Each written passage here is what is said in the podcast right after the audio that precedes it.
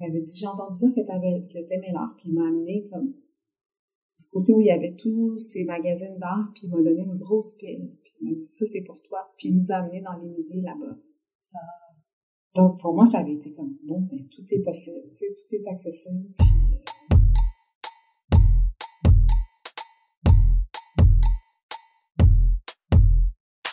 Bienvenue sur Aphrodé.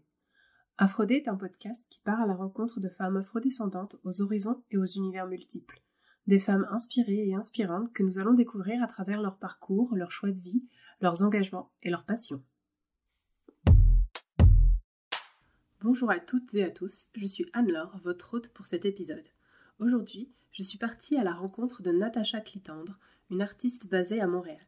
Je ne vous le cacherai pas, c'est une amie et une de mes collègues d'atelier. J'ai aussi eu la chance de collaborer avec elle sur certains de ses projets. Dès petite, elle avait en tête de devenir artiste. Son objectif s'est doucement développé tout au long de son enfance et sa passion s'est concrétisée à l'âge adulte. Aujourd'hui, je suis avec Natacha Clitan, artiste. Donc, euh, tu viens de Québec. Tu es née d'un père haïtien et d'une maman québécoise. Tu es née à Québec? Enfin, dans, près, près, de Québec. euh, ben, j'ai grandi à Québec. Je suis arrivée quand j'avais trois mois. ah, ok.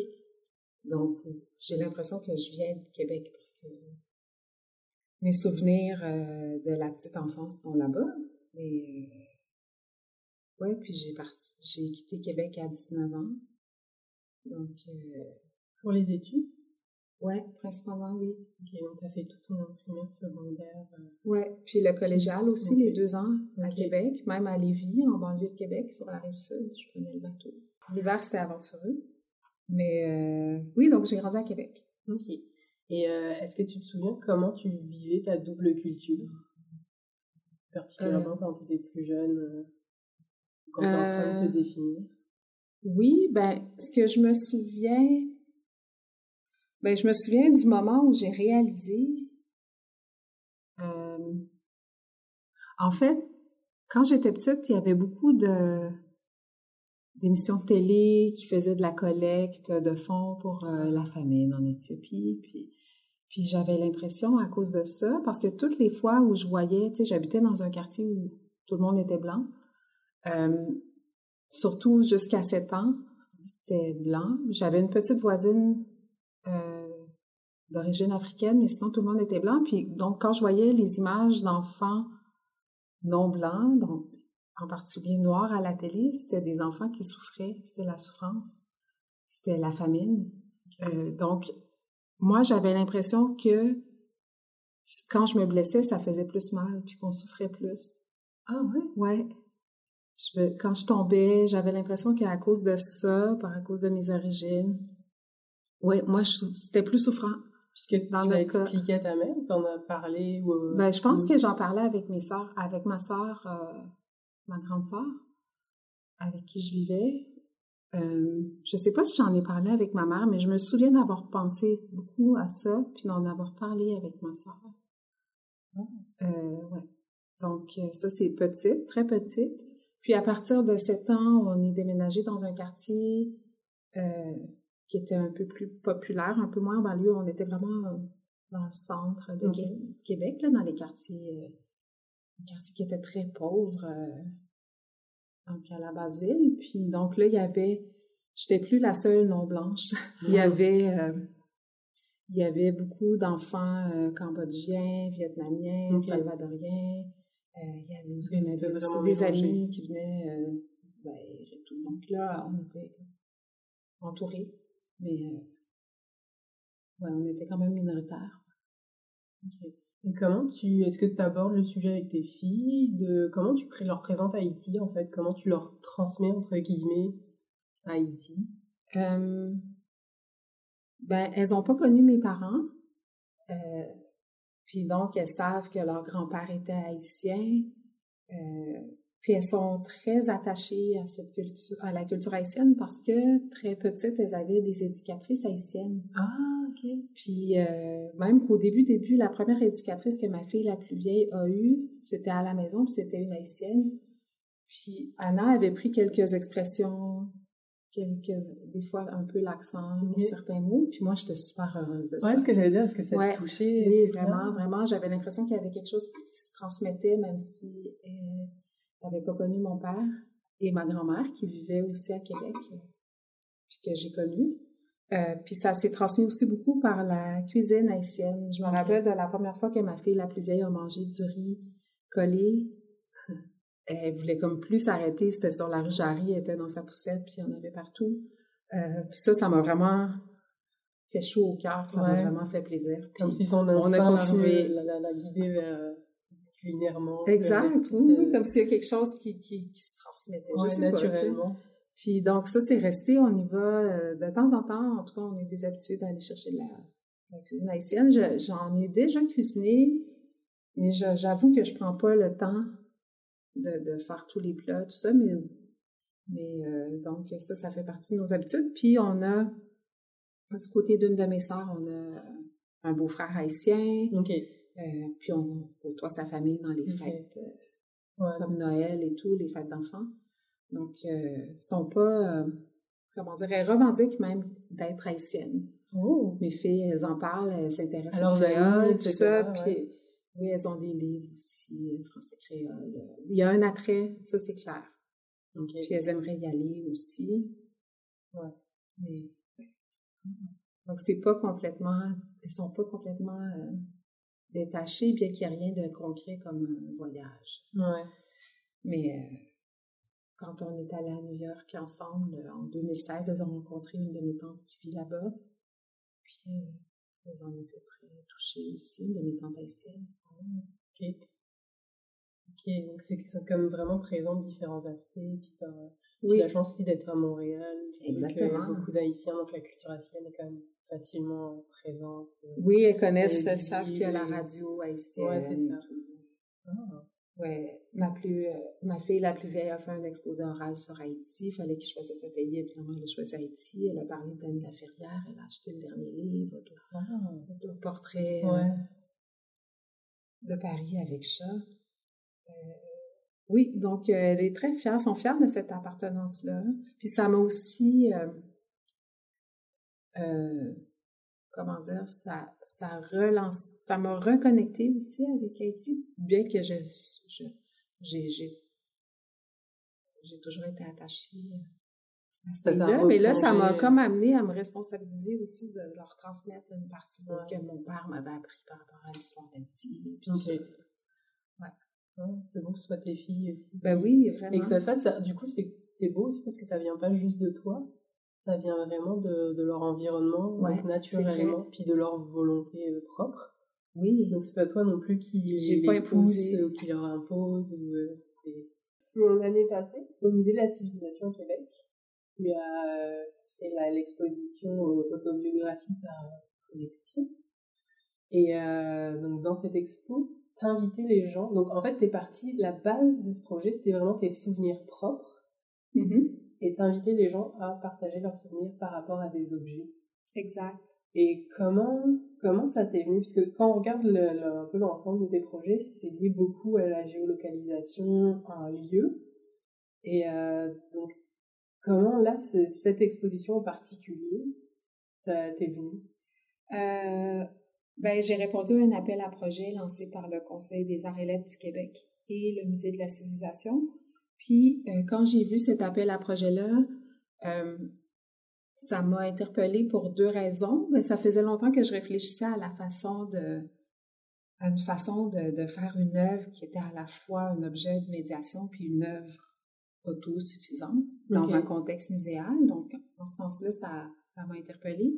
Puis il y a aussi que ben, ce musée-là, ça m'a de lire cet appel-là, ça m'a replongé dans mes souvenirs. C'est le premier musée que j'ai visité euh, ah. de ma vie. Quand j'étais petite à Québec, quand ça a ouvert, je me rappelle très très bien, j'étais là avec l'école. Puis ma sœur et moi, on est retournés souvent parce qu'on habitait la Basile, puis il y avait comme il y avait une bibliothèque où on allait souvent à la bibliothèque Gabriel Roy parce qu'on était très curieuses et tout, mais bon, on n'était pas non plus fortunés, donc il fallait qu'on trouve des activités euh, mm-hmm à peu de frais, voire euh, sans frais.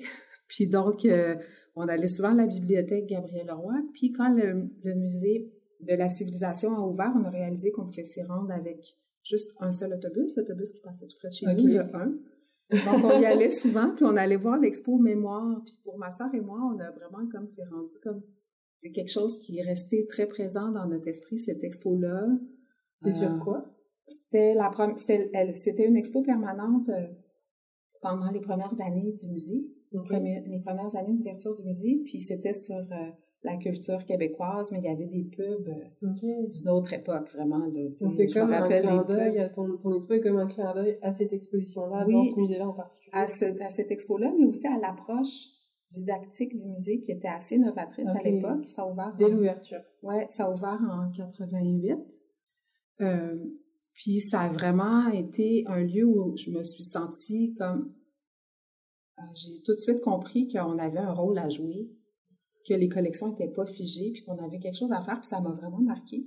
OK. Puis ça a été super euh, important pour moi cette expo-là, ce musée-là, parce que je me rappelle, on nous avait décrit l'œuvre d'art public qui est intégrée, qui fait, qui évoque des icebergs et tout. Je me rappelle très, très bien de l'expo mémoire, justement. Il y avait un téléphone euh, en visioconférence. c'est le futur. Euh, J'avais 11 ans. OK, parce que dans les questions après, qu'on parle de son parcours, c'est justement, vu que tu interviens beaucoup, enfin, tu impliques beaucoup le public, mm-hmm. et euh, tu souhaites que ce soit interactif, J'allais te demander d'où ça vient. Est-ce que ça a commencé dès ben, études d'art, mais quelque part, ça vient de, de, de cette expérience. Ben, on dirait qu'il y a une partie qui est restée. Finalement, mon Dieu, on fait ma psychanalyse. Mais oui! c'est révélateur. Mais à 5 ans, je, disais que je serais artiste. OK. Je savais, parce que j'étais comme, j'avais un, Avant même en, gros guillemets, un talent. Tu sais, j'étais pas pire en dessin. J'aimais ça beaucoup, beaucoup. Puis, ma sœur était très très bonne, très à l'aise, très talentueuse avec tout ce qui était plus littéraire, théâtral et tout. Donc, on jouait qu'elle était ma prof d'art. Puis maintenant, ma sœur enseigne l'histoire de l'art. Puis moi, je suis artiste. Donc, à 5 ans, je disais que je ferais de l'art. Puis quand je suis rentrée au musée à 11 ans, j'ai fait « Hey, mais finalement, c'est accessible. » Tu sais, les musées, c'est des lieux où, tu sais, puis je suis sûre que ça a comme ça m'a montré aussi que oui, oui, ça, je pense que ça a fait son chemin. Donc, euh, quand j'y suis retournée l'année passée, donc je vais finir par répondre à ta question. euh, oui, donc je me suis replongée dans ces souvenirs-là de ma première visite au musée de la civilisation commencée donc qui nous incitait aussi à prendre part à la vie. on sentait qu'il y avait une expérience à faire par nous-mêmes. Euh, puis euh, donc c'est un peu c'est qu'en visionnant, en fait, l'appel à projet auquel je répondais, euh, on devait créer une œuvre euh, basée sur les collections numérisées du musée, puis il y avait près de 7000 thèmes, puis là, je me suis mise à regarder ces photos-là, ces images-là numérisées, des objets de la collection patrimoniale, puis je me rends compte que je me rendais compte que ceux qui attiraient mon, mon attention étaient ceux que je décontextualisais pour la plupart, mais que j'étais capable de ramener à mon ah, échelle. Donc, je me disais, ah oui, ce manteau-là, de fourrure me fait penser à Colette, qui aimait beaucoup aller chez l'Albert. Je ramenais ça à mon échelle, je ramenais ça aux personnes que j'ai côtoyées, aux lieux que j'ai visités.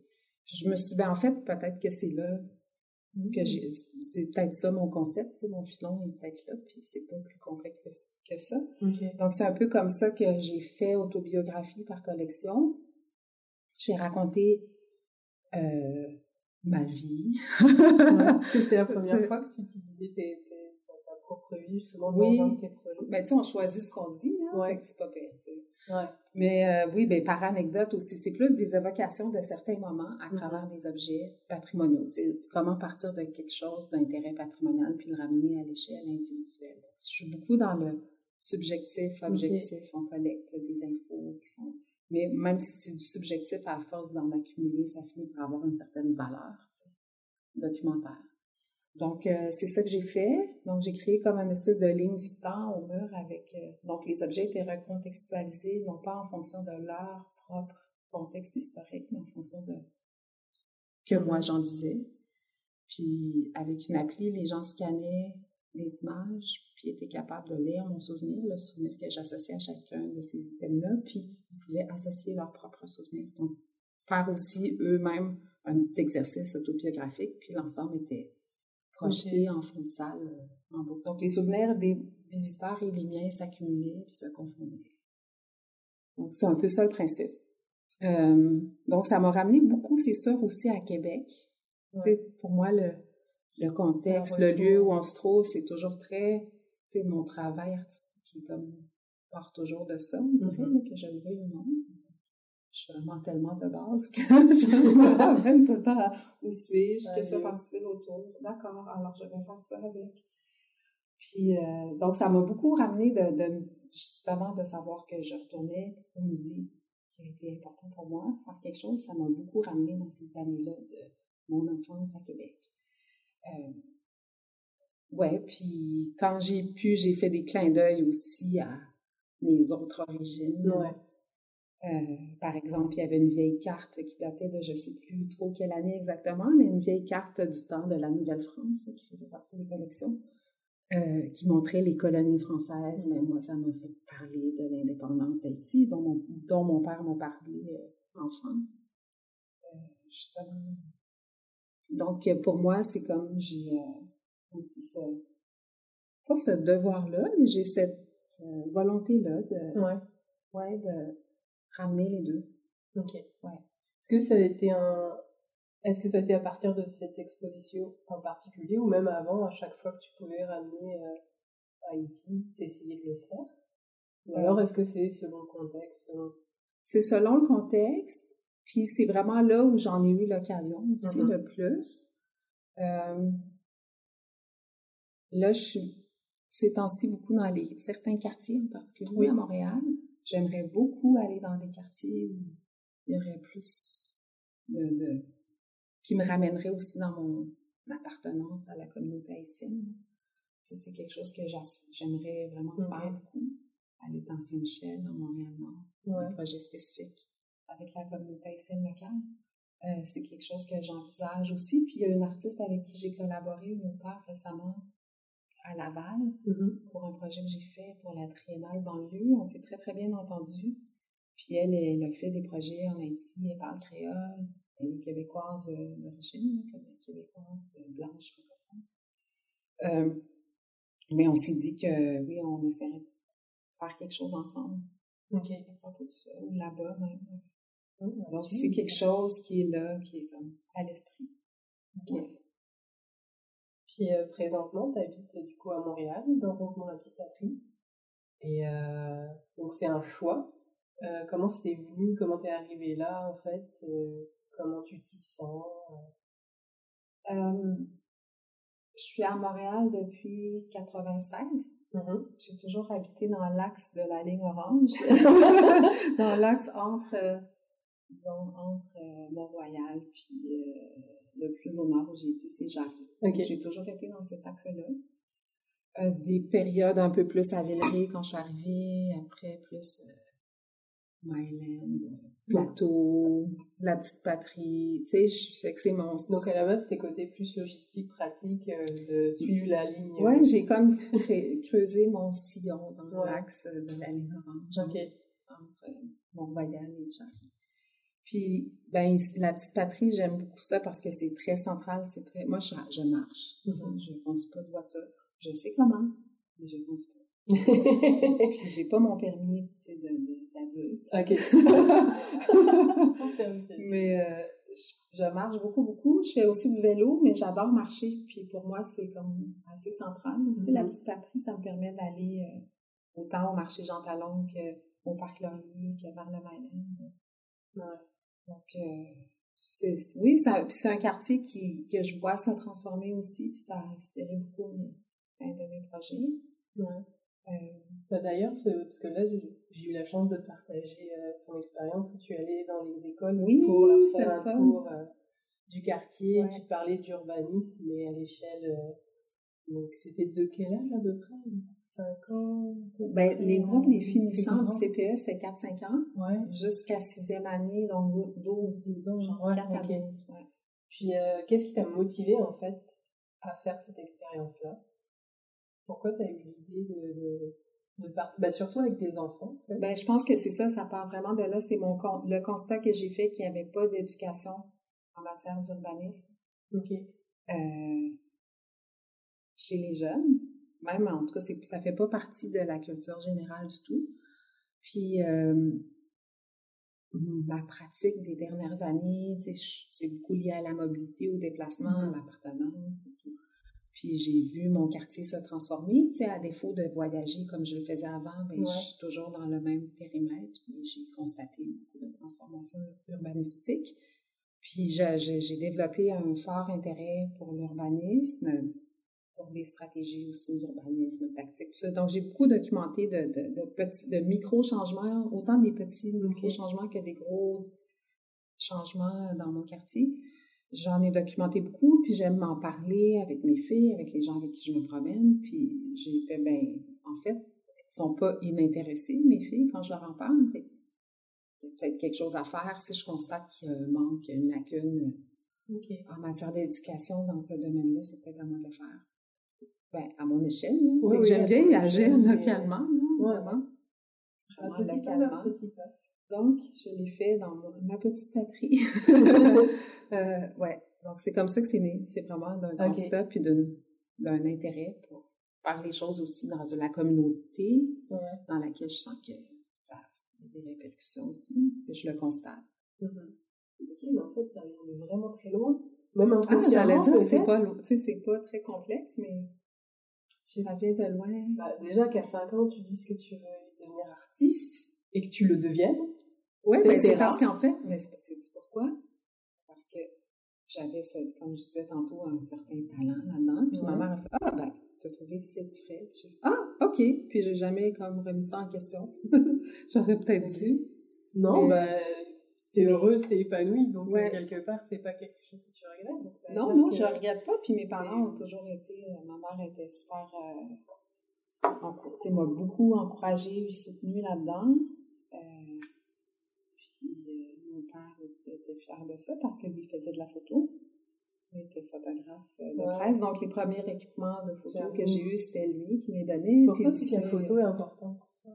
Ben, ouais, mais c'est ça. C'est mon père qui m'a équipé au début. J'étais au cégep, puis il me donnait ses appareils euh, qui n'étaient pas vraiment désuets, mais dont lui ne se servait plus. Puis c'est comme ça nous a liés aussi d'avoir ça en commun. parce que j'ai pas grandi avec lui, puis ça, ça a été quelque chose qu'on avait en commun, puis dont on pouvait parler ensemble tu as quand même pas mal voyagé. Bah, tu es venu à Montréal pour les études, mais tu as été euh, à Providence aux États-Unis et à Paris. Et puis je voulais savoir si dès tes études, en fait, le fait de travailler sur la mobilité, la géolocalisation, la localisation, puis les villes, l'urbanité, est déjà présente dans tes études? Donc je vois plus ou moins que l'interaction avec le public, en tout cas l'accessibilité, puis une forme de démocratisation, est déjà là depuis petite? Parce que pour moi, ça a eu un impact. C'est ça, ça, a, été un déclencheur. Et est-ce que le, le ouais, l'urbanité, en tout cas, était là euh, Puis pourquoi, en fait, tu as choisi Providence et Paris euh, pour, euh, pour, continuer tes hmm. études? Est-ce que c'était par rapport à leur cursus ou vraiment par rapport oui, au lieu? Oui.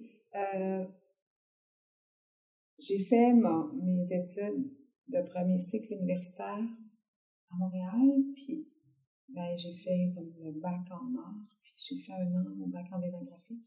OK. le Cap. Puis après, j'ai travaillé dans le milieu culturel. J'ai travaillé? Peut-être cinq ans? Quatre, cinq ans. Puis je, savais que je voulais pas enchaîner le, la maîtrise, le bac puis la maîtrise, mais de toute façon, j'étais tellement endettée. Moi, je, je me sens endettée depuis le cégep. J'ai eu des prêts et bourses pour étudier. Donc, il fallait que je travaille un peu. Puis je pouvais pas m'endetter plus c'est pour ça que j'ai pas pu continuer le bac en design graphique. Euh, puis euh, donc, j'avais toujours eu envie de voyager pour étudier. Puis donc, quand ça s'est présenté, je l'ai fait. J'ai choisi, oui, un cursus particulier à Paris 8 en art contemporain et nouveaux mm-hmm. médias, parce qu'il y avait un artiste chercheur que avec qui j'avais j'étais intéressée à travailler à Paris 8. Jean-Louis Boissy, finalement, il a dirigé mon, master. Puis à l'époque aussi, mon copain travaillait pour une boîte française. Donc, il s'est fait. Euh, ok, il a été muté là-bas? Muté à Paris, ah, pendant un an. Ok. Donc, euh, c'est sûr que ça. C'était un autre incitatif aussi. Puis j'avais envie d'aller dans, les grands, dans une grande ville. J'aime beaucoup les grandes villes. Ouais. Euh, depuis la première fois que, je suis allée à New York, oh. Quand j'étais jeune, très jeune ado. je sais plus quel âge exactement. Mais on était partis pour deux semaines chez mes tantes dans le Bronx, puis dans le Queens. Ouais. Puis après, je me rappelle quand on est rentré à Québec, je pleurais en voiture, je disais, mais c'est la banlieue du monde! J'étais déjà bien de vélo dans ma tête. Puis je me rappelle, ça avait été super important aussi pour moi là-bas, parce que c'est là qu'on avait rencontré toutes. Euh, ben, qu'on avait mieux connu notre famille haïtienne aussi, parce qu'à Québec, il y avait ma grand-mère, il y avait mon père et ma grand-mère, mais tout le reste, mon père était seul au Québec. Ah, ok. Ils étaient tous à New York ou autour? Ou à Toronto à l'époque. J'avais un oncle à Toronto, mais mes deux tantes étaient à, New York. Mais ils sont encore là, d'ailleurs. Ils sont encore là-bas. Mais là, on a puis on a connu aussi mon oncle qui vivait là-bas à l'époque, puis qui a des filles avec qui je suis encore en contact euh, soutenu, là, euh, mm-hmm. grâce aux réseaux sociaux, entre autres. Mais euh, mes cousines américaines. Puis, donc, mon oncle là-bas, Pierre Clitandre, que j'adore, il nous avait donné des. Il m'avait dit Toi, t'aimes les arts. Ah oui, je pense que j'avais à peu près 13 ans, 13, 14 ans. Il m'avait dit J'ai entendu dire que t'aimais l'art, puis il m'a amené comme du côté où il y avait tous ces magazines d'art, puis il m'a donné une grosse pile. Puis il m'a dit Ça, c'est pour toi. Puis il nous a amenés dans les musées là-bas. Ah. Donc, pour moi, ça avait été comme bon, ben, tout est possible, tu sais, tout est accessible. Puis, euh, puis lui est, est, euh, auteur, journaliste et peintre aussi. Puis donc, il était vraiment fier de ça. Il nous avait fait écouter des films de Louis Malle euh, le soir. Ok, vous avez quand même un côté très artistique. Ouais, ouais. Non, au niveau du côté de ton père. Ouais. Ok. Donc, euh, pourquoi on parle de ça? Ah oui, parce que c'est comme ça. C'est, tu sais, j'arrivais de Québec où on était comme le l'élément un peu moins blanc. Euh, puis là, on arrivait dans le Queens, puis dans le Bronx, puis tu sais, c'est avant que ça soit euh, dans le coin, avant que ça soit comme maintenant, Bush, tu sais, Bushwick, on y allait à l'époque, mm-hmm. puis à Brooklyn, puis c'était vraiment pas ce que c'est maintenant. Puis nous, on, tout de suite, on avait fait, ah, enfin, ça fait du bien, on allait manger des, des petits paris, euh, des petits pâtés jamaïcains. on sentait qu'enfin, il y avait de la place pour ça, pour une diversité culturelle. Fait que j'ai connu un petit peu mieux j'ai connu mieux, j'ai connu New York avant de connaître Montréal. Ok. Donc, tu avais déjà été séduit par les villes. Oui. C'est fou parce que plus on avance ton histoire et ton enfance, plus ton œuvre se construit. Euh, c'est vrai. J'avais tout réalisé. tout est là. oui, tout est là. Bah, tout s'est construit petit à petit, en fait. Mm. Puis des fois, c'est dur de, sais, en art, on dirait qu'on en tout cas, j'ai l'impression, que je remâche toujours les mêmes choses, puis que je suis toujours dans les mêmes pages, mais c'est extrêmement difficile de se sortir de ça. Mais surtout que là, c'est quelque chose qui est toi, qui t'appartient, puis ta réflexion qui continue. Mm. Pourquoi t'en sortirais, vu qu'elle est comme pas finie? Ben parce que des fois, je suis tannée de m'entendre parler toujours des mêmes choses. J'ai un coup d'envie d'autres choses. J'aimerais bien, des fois, comme tranquillement, bah, c'est comme si là, ton travail, quelque part, il y avait ta réflexion, mais il y avait quelque chose aussi de très naturel. Oui, complètement. Du coup, c'est plus vrai aussi, c'est plus. C'est pas un sujet forcé parce que. Non, pas du tout. Sinon, je le ferais pas. non, c'est ça. Ouais. Puis même dans très authentique, en fait. Merci. Mais c'est même dans les, dans les dispositifs, dans les médias que j'utilise, c'est vraiment j'utilise ce que j'ai sous la main, puis ça avec moi, moi, je suis à l'aise de, je veux, comment dire, solliciter des, des, dispositifs qui sont intuitifs. Pour moi, faire de la peinture, ça serait complètement comme, ouhou, flyer. Tu sais, de prendre un pinceau, mm-hmm. avec une pâte colorée, de mettre ça sur de la toile, tu sais. Moi, il faut que ça ait rapport avec mon quotidien, avec ce que les gens ont dans leur sac à main, dans leur poche, tu sais. J'aime ça que ça soit comme que ça s'infiltre dans la vie quotidienne. Puis, ben, la peinture, tu sais, je veux dire, je comprends, tu sais, l'intérêt historique et tout, puis la place que ça a, puis... Mais je veux dire, c'est tellement en dehors des dispositifs que moi, je sollicite que ça ne me viendrait pas. Ça, veut dire que c'est aussi... Est-ce que c'est conscient que tu axes aussi ton travail sur la démocratisation? C'est vu que c'est des objets que tout le monde utilise, c'est les transports en commun, c'est les quartiers, c'est les commerces proche. Est-ce que tu as conscience que c'est ça, c'est comme rapprocher les citoyens, le public de, ton, de tes projets, de ton art et de l'art en général Ou est-ce que c'est vraiment ben pas oui, forcément une intention, mais ça arrive quand même? Oui, j'en suis consciente. C'est pour moi, la médiation fait partie du processus artistique. Euh, oui, j'aime ça que ça soit décloisonné, c'est que, qu'il y ait quelque chose de... Ouais, c'est beaucoup sur la, la relation, tu sais, le lien vers l'autre, la rencontre, tu sais. Donc, euh, oui, c'est pas, c'est pas anodin, c'est pas fortuit. Je pense que je, c'est ce que je souhaite aussi. Mhm. C'est, c'est une intention. Ouais. Parce qu'aussi, je, c'est ça. C'est une intention consciente. C'est, oui, c'est une intention consciente, c'est vraiment une volonté que j'ai parce que aussi, moi, je viens de ça, tu sais, c'est, Ouais. c'est comme ça que. C'est ça aussi qui a fait ton déclic. Oui, exact. Donc, C'est c'est que tu, tu impliques maintenant dans ta pratique. Parce que, tu sais, comme on disait qu'il y avait quelque chose de très artistique dans ma famille, surtout la famille, ma famille paternelle. Mais sinon, euh, je veux dire, on n'était pas particulièrement, on n'était pas une famille euh, favorisée. Donc, il fallait que... Mais Ouais. c'est- c'est par la culture qu'on a pu se sortir de ce milieu-là, tu sais, le milieu défavorisé. C'est par les études, c'est par ces institutions-là très démocratiques que sont les bibliothèques puis les musées. C'est que, que ma sœur et moi en particulier, ma grande sœur et moi, on a pu euh, faire notre, notre, notre chemin bien humblement. On aime la culture. Culture accessible. Des figures modèles, est-ce que tu en as eu pendant tes études? Est-ce que tu en as aujourd'hui? Est-ce qu'elles sont différentes? Hmm. Mes figures modèles. Ou une en particulier Ouais. Ou quelqu'un Ça peut être familial, ça peut être professoral. Ben, c'est sûr que ma motivation, tu sais, mon, mon tout part de ma mère. Tu sais, je parle de la famille, de ma famille haïtienne qui était plus artistique, mais je veux dire, parce que la personne qui nous a donné notre élan, c'est vraiment ma mère. Ouais. Qu'elle vous dans.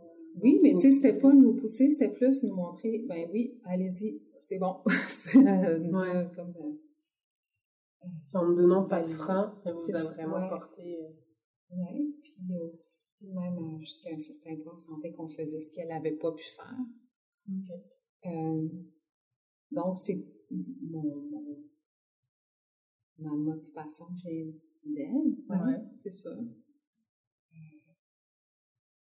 Sinon, il y a des personnalités publiques que je trouve euh, très inspirantes, mais qui sont plus politiques, euh, Ok. sociales, comme Angela Davis. On partage Oui. cet intérêt pour cela. Et euh, je me rappelle d'une conversation où tu me disais que ta fille, sur son bureau, avait trois livres de femmes qui pourraient être des modèles, puis elle te Ouais. demandait ton, ton opinion. Je crois qu'il y en a une, c'était Coco Chanel, je ne sais plus. Mais justement, elle te demandait ton opinion, ce qu'elle en pensait. Puis euh, c'était, euh, vu que tu as, vraiment une partie très féministe, comment tu l'amenais à tes filles? Est-ce que c'était naturel? Est-ce que, bah, déjà, vu qu'elles vivent avec ton conjoint dans un environnement où c'est égalitaire, est-ce que inconsciemment ça fait leur, son chemin dans leur tête? Ou est-ce que tu essayes quand même de les outiller ou de leur expliquer qu'aujourd'hui, en ce moment, il y a une débalance et qu'il y a certaines personnes qui font en sorte que euh, la balance soit un peu plus équilibrée? Ou comment tu leur amènes En fait, c'est ça la notion de féminisme. Je leur ai amené quand même jeune parce que, en effet, on est dans un environnement familial égalitaire, mais je veux pas qu'elles pensent que parce que c'est comme ça chez nous, c'est comme ça, puis c'est Ok.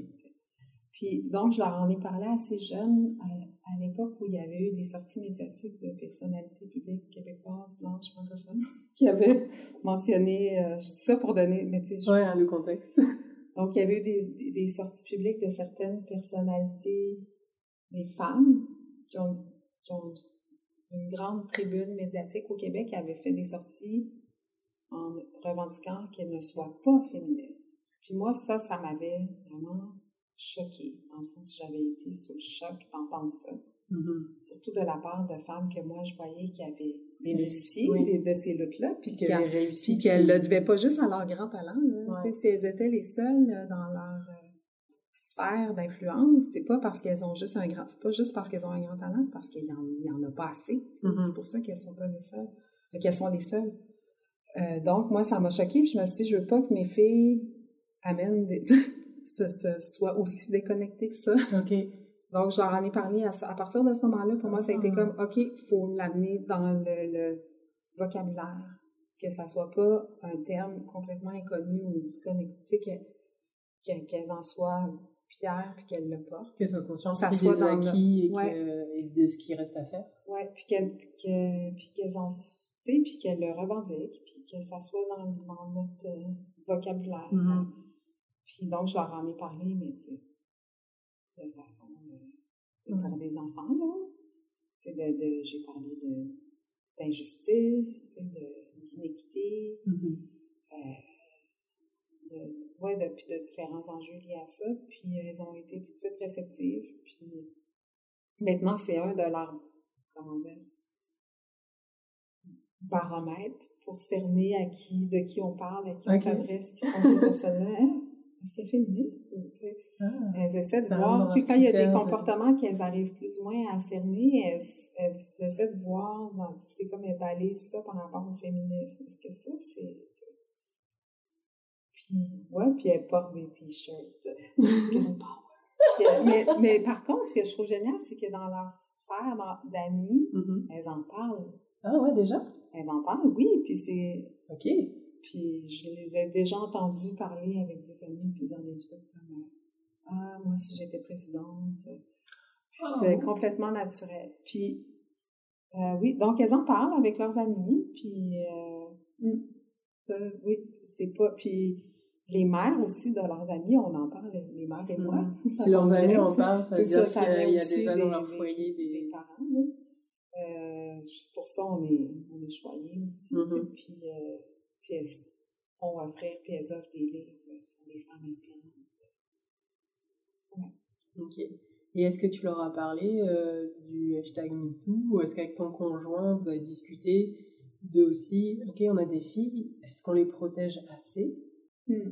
Je leur ai parlé sans, sans donner de détails ou d'être- sans être graphique, mais oui, je leur ai dit qu'elles étaient chanceuses puis qu'elles allaient se souvenir, quand elles vont être grandes, de ce moment-là où il y a eu une espèce d'éveil, entre guillemets, collectif, puis d'élan de sortie publique, ouais, pour des, par rapport à des enjeux féministes, que ça, ça, ça va faire, ça fait l'histoire, ce, qu'elles- ce dont elles entendent parler à travers les nouvelles. Tu sais, mais j'ai, j'écoute pas tant que ça les nouvelles. Ouais. Tu vois, a des trucs que je n'entends pas, mais qu'elles entendent parler.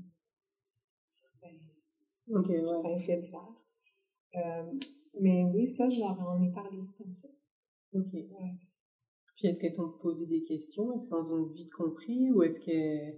Ben, j'ai parlé du, sais, du manque de respect envers Ok. les femmes qui peut entraîner des comportements OK. criminels. Ce que ça fait, tu sais, on parle de la notion de consentement, puis. Pour rebondir sur quelque chose de plus joyeux, la partie capillaire. Dans un premier temps, j'aimerais que tu décrives ta coiffure d'aujourd'hui. Grichu. Plus. Grichu. Puis, euh, c'est quoi ta relation avec tes Comment elle été de l'adolescence à aujourd'hui, à peu près euh, Quelle a été la relation là? Hey, adolescente, mon Dieu, été vraiment... euh, Enfant, je me rappelle, j'avais les cheveux courts, tu sais, sais pas, j'en avais comme pas au-dessus des oreilles, j'avais l'air de... On me disait que j'étais un petit garçon. Puis en plus, j'étais très... euh, ce qu'on disait à l'époque, ça doit se dire encore, mais je ne l'entends plus. On disait que j'étais tomboy, que j'avais les Tomboy, petits cheveux courts frisés, puis un visage un peu neutre. Euh, donc, j'aimais pas mes cheveux parce qu'ils étaient courts, puis ils bougeaient pas quand je tournais la tête. ils partaient pas dans le vent. Dans le vent. Puis, euh, ado, vers 14 ans, j'ai eu des extensions. Puis là, j'ai eu...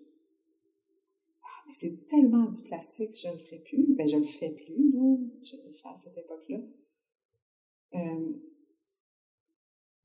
pour, qu'ils- pour les faire pousser, en fait. Puis après, je les défrisais. Ma mère avait les cheveux droits, droits, droits, droits, droits. Ok, ouais. Euh, Naturellement, elle faisait Oui, rien. oui, elle oui. avait vraiment cheveux Ouais, raides, des cheveux de blanche, euh, Raides. des cheveux raides. Puis euh, il y avait même rien qui tenait là-dedans. C'était vraiment ça, restait toujours là. Puis, euh, Donc, moi, je- j'étais tellement comme envieuse de sa chevelure blanche. Tu sais, je voulais avoir des cheveux comme Françoise Hardy. C'est même pas de mon époque. Puis, euh, donc, euh, oui, j'ai des frisets, mais tu sais, juste, ça les brûlait tellement qu'après, c'était. Puis, puis j'étais allée une fois dans un salon coiffure comme jeune vingtaine, à côté du balatou, puis la fille m'avait dit Ah, toi, c'est ta mère qui est blanche. hein? Je fais Ouais. Elle dit Ben oui, ça paraît dans tes cheveux. Il n'y a rien qui t'a. Il n'y a aucun. T'as pas eu aucune routine de soins qui t'a été transmise pour ton type de cheveux. Donc là, elle m'a sorti toutes les pommades. Tu sais que moi, je voyais ma grand-mère Ouais. mettre, mais pour moi, ça sonnait comme Un ancien temps. oui. Fait Ouais. que j'en mettais pas la pommade jaune, jaune fluo. Que- mais là, ils m'ont sorti d'autres marques. euh, Parce que là, il y a eu un marché qui s'est vraiment Mhm. développé aussi autour de ça. Puis, euh, donc, j'avais trouvé ça fascinant que la coiffeuse me dise Ah, toi, c'est ta mère qui est blanche. Euh, oui, c'est mon pire chevelu qui le disait. Puis, euh, parce que j'étais vraiment les cheveux tout brûlés là, par le produit. Puis, à un moment, quand j'ai réalisé que mon cœur débattait, de, de- parce que ça faisait tellement mal quand ça, Ouais. on laisse ça appliquer Ah sur la tête, j'ai fait non, mais là, ça suffit. tu sais. Puis, j'essaye de manger bio, puis tu sais, depuis longtemps. Ouais, Puis donc ça avait pas de je trouvais que ça n'avait pas de sens. Puis, en- quand je suis tombée enceinte aussi, j'ai fait plus jamais de produits comme ça dans les cheveux. Fait que j'ai les fait plus. Euh, je les ai eu court quelques années parce que c'était tout brisé, parce que j'ai défrisais plus avec le, Ouais. le- la, la pommade. Mais j'utilisais un fer plat. Ah, ok. Ça les a brûlés longtemps. Donc, je les ai coupés courts pendant quelques années. Puis là, je les relaisse pousser naturel. Mais là, c'est tout récent que je peux les attacher. Puis Oui, je je n'ose ça pas depuis encore. quelques semaines. Ouais, mais j'ose pas encore comme les, les déployer. Ok. C'est un cheminement. J'admire ton afro. Tu sais. Ah, mais moi aussi, c'était un long cheminement. fou, hein? Ça fait cinq ans que je chemine. C'est incroyable. Ben, c'est comme si on a été tellement dans le déni. de- Bah, moi Genre, aussi, on n'a pas les bons cheveux. Ouais, c'est ça. C'est terrible. Puis ça, tu sais, parle beaucoup du reste, je trouve. Ça, Ouais. ça passe par les cheveux. Puis du coup, vu que tu as deux filles, comment tu leur enseignes à justement travailler leurs cheveux euh, Parce que c'est quand même des cheveux crépus, c'est beau afro, c'est beau loose, c'est beau naturel, mais c'est difficile. C'est enfin, ça peut C'est être- beaucoup de soins, sais. d'entretien Ouais. aussi Oui, oui, pour essayer de maîtriser la bête. Euh, J'essaie de pas trop imposer autre que faut les démêler comme une fois par semaine avec du représentant. Ok. Euh, Il y en a une qui a les cheveux plus euh, ondulés que Mhm. frisés, donc c'est assez simple. Euh, L'autre a les cheveux plus bouclés, plus serrés, un peu plus épais. Ça, elle a mis du temps aussi à attendre que ses cheveux bougent dans le vent Ah ouais. parce qu'ils ont poussé très lentement. Ok. Puis là, ouais, c'est juste que des fois, il faut que je démêle les nœuds parce que là, ça, ça fait du feutre. C'est Ouais. c'est comme vraiment des mottes de feutre. Des feutres, j'aime ça. ça, ça, La laine cardée. C'est ça, tu lèves la couette, puis c'est oh mon Dieu, une motte. Donc là, des fois, il faut que j'impose le copain avec le représentant. Que même, elle me demande de le faire parce qu'on a un truc, genre, c'est moi qui le tiens, puis je ramène le, Ouais. le crâne, puis là, on peut démêler, peigner, puis ça tire pas. Tu sais, quand j'étais petite, je parlais qu'avant 7 ans, j'habitais dans un quartier comme un peu plus en banlieue à Québec, puis là, on était comme les seuls. Sauf une petite voisine Ouais. d'origine africaine, puis sa mère m'avait déjà tressée, puis là, j'étais tellement fière parce que mes cheveux, sinon, étaient toujours comme Ouais. petit afro court, puis je, je me faisais souvent dire que j'étais un petit gars. Puis c'était pas mon souhait. Euh, mais euh, donc là, j'étais super fière quand sa mère m'avait tressée. Puis sinon, quand je m'étais fait couper les cheveux, je me rappelle en maternelle, c'est ma mère qui me coupait les cheveux. Ben, c'est comme, c'était évident, mais j'avais pris les, les, les boules de cheveux coupées, j'avais mis ça dans un sac à main, puis là, je suis allée le lendemain en classe, puis j'avais dit aux enfants, OK, fermez vos yeux, donnez-moi votre main, puis là, ils touchaient dans le fond du sac. Je leur dis, devinez ce que c'est. Je me disais, je sais qu'ils sont différents, ben, on va faire une activité avec ça. Ah, c'est Puis là, il était pédagogique comme, déjà. juste en me regardant, il devait bien voir, ben, c'était les avais pris. Mais bon, ça, je me souviens très bien de ça. Tu sais, j'avais eu cette idée-là, puis ma mère m'a dit, là, mais amène de... Puis ça va. Ah. J'avais, je m'étais dit, bon, mais ils vont les toucher tandis qu'ils sont dans le sac au lieu de me toucher la tête. Ouais. Moi, je ne sais pas. Mais je sais que mes tantes sont très on a vraiment un rituel d'aller à chaque semaine faire, faire la coiffure. Ouais. Je pense que c'est le dimanche matin. Euh, ma grand-mère, elle, a- je me rappelle que ses cheveux étaient tellement doux. Ah ouais? Ben oui, tu sais, la pommade jaune fluo que je voulais pas mettre, Ouais. j'en ai déjà eu un peu, mais je n'ai comme pas adhéré trop. Que Mais c'est- elle, ça, je pense que ça a marché. Mais je pense que pas c'est la vous? vaseline là-dedans. Ok. Je sais pas, c'était TCB, la compagnie, je pense. Ok. Mais en tout cas, c'était soyeux, c'était doux. ouais. Donc ça s'appelle Aphrodé. J'ai une petite carte avec des, euh, des adjectifs qui commencent par D. Et je te demanderai d'en choisir, euh, il y en a un peu beaucoup. Est-ce que je ferme les yeux? Non, je te demanderai d'en choisir consciemment trois qui pourraient te représenter le plus. Comme Ah, dépeignée, j'aimerais ça être comme plus, justement, décontractée avec Ah. mes cheveux. Tu sais, les laisser libres puis m'en foutre. Je chemine sur plein d'aspects, je m'en fous plus qu'avant. Mais les cheveux, ça, ça, ça c'est ça. J'aimerais ça que ça soit plus dévoué. Hmm. Dévoué. J'aimerais ça être constante et dévouée. T'aimerais l'être ou tu l'es? Ben, J'aimerais l'être.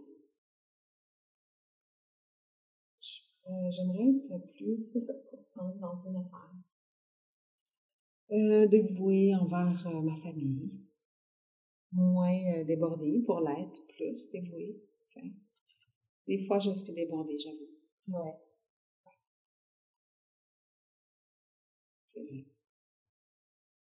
Alors, ça serait ça.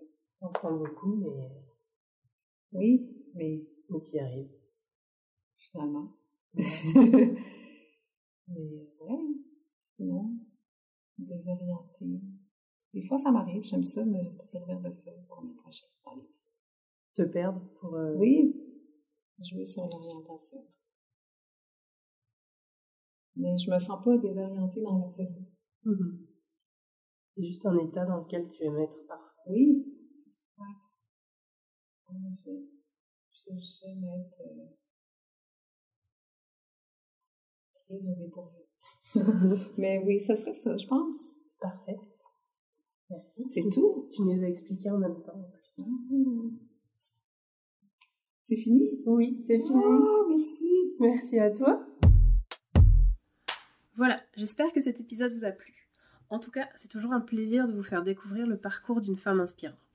N'hésitez pas à aller découvrir son travail sur son site natachaclitandre.net. Si vous aimez aussi ce que vous avez entendu, abonnez-vous sur iTunes, Spotify ou SoundCloud pour découvrir les autres épisodes.